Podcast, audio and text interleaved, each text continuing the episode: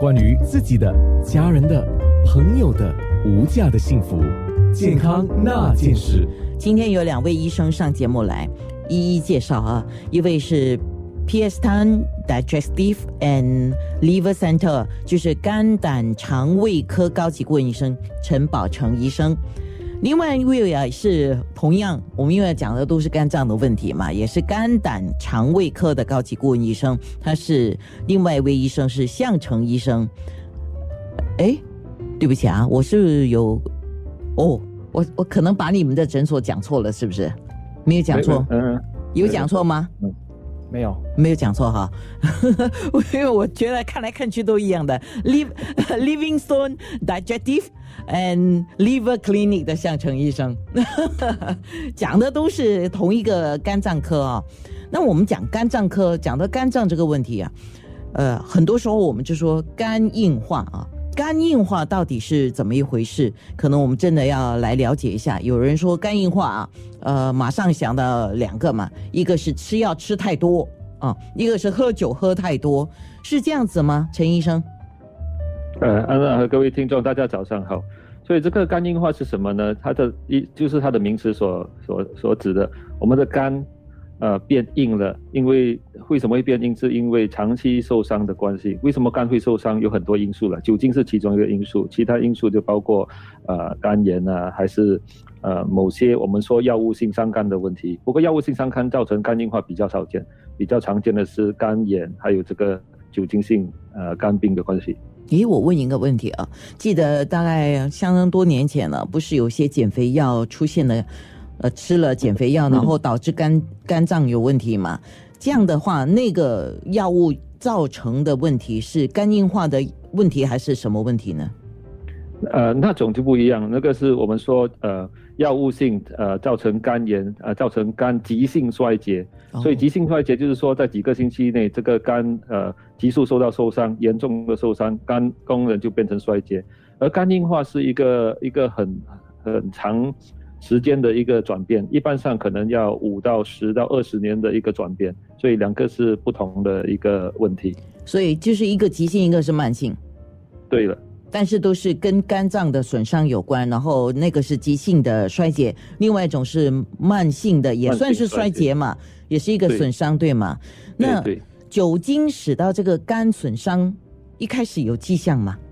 想要了解一下，一开始的时候是可能是一般上是没有迹象的。我们的肝是这样，一般上早期有肝炎、肝病的时候是没有迹象。不过一旦这个损伤累积啊，常年累积下来的时候，肝损伤特别大的时候，它肝功能开始衰竭，我们就会开始出现一些症状啊，包括非常容易感到疲劳，呃，有时候有些人可能会黄疸啊，眼睛会发黄。可能会腹胀，脚可能会积水，啊，甚至严重的可能还会内出血，哈，这些就是肝衰竭的时候就会有这些症状。一般上肝硬化的人，他们都比较容易得到这个肝衰竭的问题，而急性肝炎呢，一般上轻微的急性肝炎都不会有这些症状。哦，OK，刚才我们提到酒精嘛，那么一般上我们知道，如果是酗酒，当然是不好，对不对？酗酒对整个身心都不好。那尤其是呃，我们现在很直接就知道说，肝脏是排毒的功用嘛。那排毒的功用，如果你给它大量的酒精，它消化不来，它没有办法代谢的话，就会产生问题哦。那怎么样才叫大量的饮酒呢？呃，特别，我想很多人很想知道。我现在市场上，我们现在接触的酒精是很多样化的。虽然它都叫酒精，但是有不同的酒。那哪一种是对肝脏最不不好的呢？OK，所以这个我们就要了解两个概念了。第一个概念就是说，长期呃过量饮酒的话呢，呃就会造成这个慢性的肝呃病，呃造成肝硬化。另外一种情况就是急性的大量酗酒哦，就会造成急性的肝炎。那这个急性的肝炎一般上是可能几个星期到几个月之内就会产生的，肝可能还没有硬化，不过肝就会受到严重的受损、严重发炎，会可能会出现肝衰竭，呃，这个肝功能衰竭的情况。而另外一种，刚才我说的这个，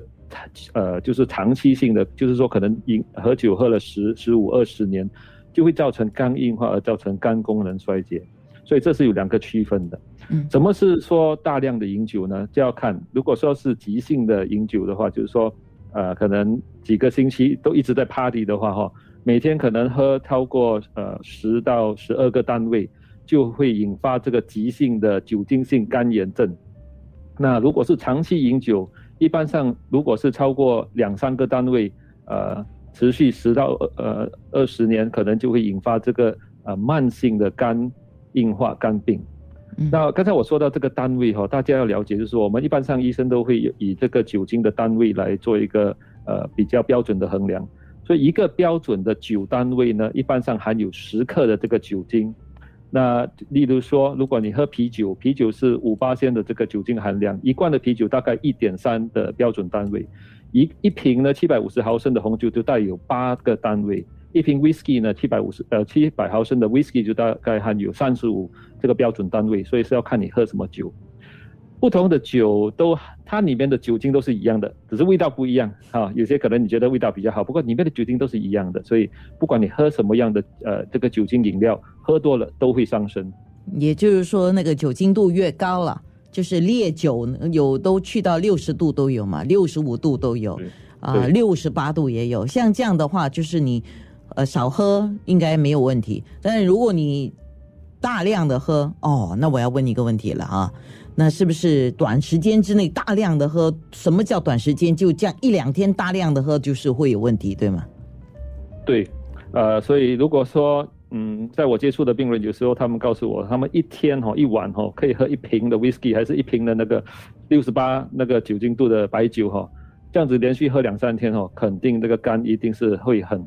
呃大呃严重的发炎，严重的受损，所以这个是过度的酗酒了。嗯，OK，这样我们刚刚讲的是酒精性的肝硬化啊，它可以治愈吗？停止喝酒就可以了吗？所以如果是急性的酒精呃性肝炎哈、还没有肝硬化，一般上如果这个酒精停了，呃几个星期之内，这个肝炎一般上都会好转。那肝硬化如果是呃长期性饮酒造成肝硬化的话，那要看这个肝硬化是属于轻级还是重级的。轻级的呢，还有可能这个肝还慢慢会软化回去。如果到了非常重级的肝硬化，呃，停止酒精饮用当然会阻止这个肝硬化继续恶化，不过一般上它不太会软化回去。不过如果是有这种情况，我都会建议病人最好都一定要戒酒了。哦，戒酒戒酒不容易啊，有些人已经喝成习惯，就好像有些人戒烟戒酒啊，嗯。甚至包括其他的戒毒戒什么的了，嗯都需要很大的毅力跟嗯，好，呃，九六三好 FM，九六三好 FM 到 A N N A 面部直播要来回答问题，已经有听众发问题来了。健康那件事，你怎么了？关于自己的、家人的、朋友的无价的幸福，健康那件事。今天我们有两位医生上节目来。刚才我们先说的是肝硬化，陈宝成医生就说了。现在我请向成医生来说一下啊，因为刚刚我们有提到肝炎的问题嘛，那肝炎 A、B、C 嘛啊，那肝炎 A、B、C 这三个型的肝炎跟肝硬化还有肝癌，它们之间的关联是怎么样的？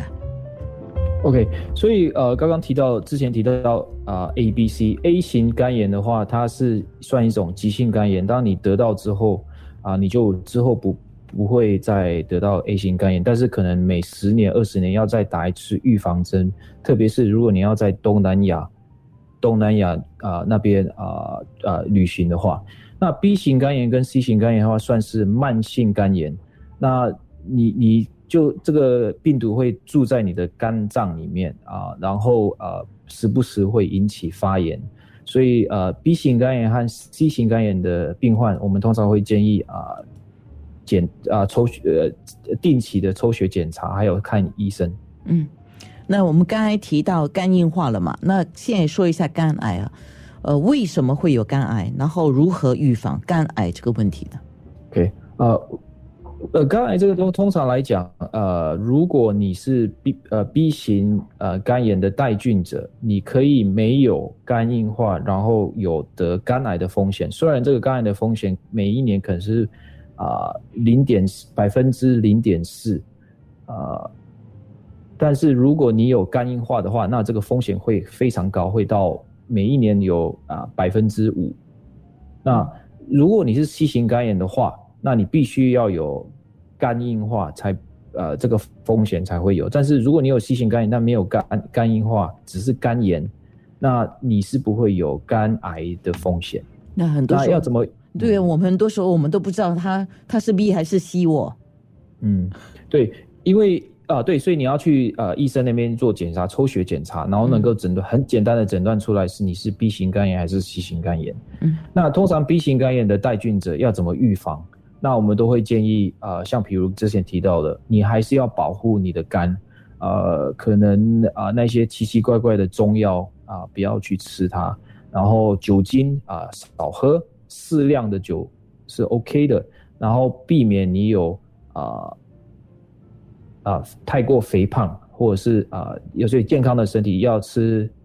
呃平均衡的蔬菜水果，然后多多运动，然后最好不要抽烟。啊。来来来避免啊，然后呃有一些生活上饮食上，比如说你可能有听过黄曲呃霉毒素这些东西，就是发霉的，像比如说那些面包什么啊、这些东西会让你比较得肝癌，所以我们会建议病人，比如说你有看到发霉的食物，最好不要去吃它，就把它把它丢掉，这样。哦，以前就是好多节俭的长者哦，他们看到面包啊或东西有发霉哦，他们就把发霉的部分切掉或者捏掉，然后剩下他照吃，这是不可以的，对吗？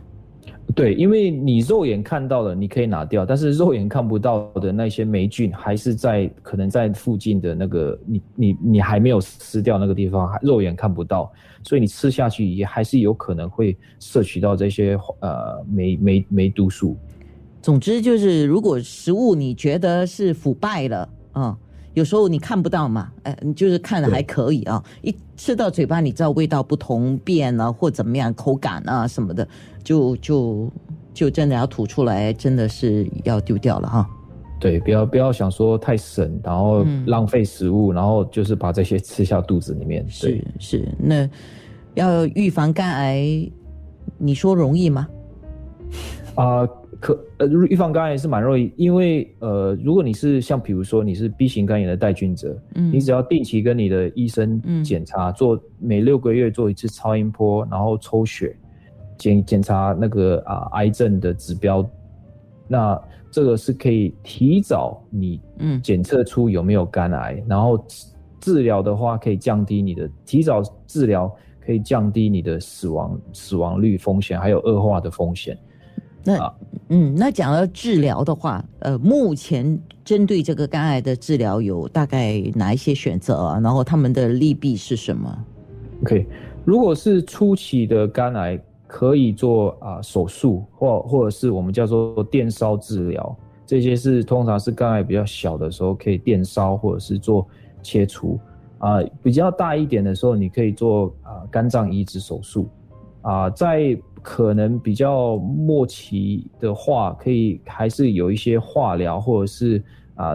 标啊、叫做指标呃治疗，可以啊、避免这个肝癌恶化。嗯，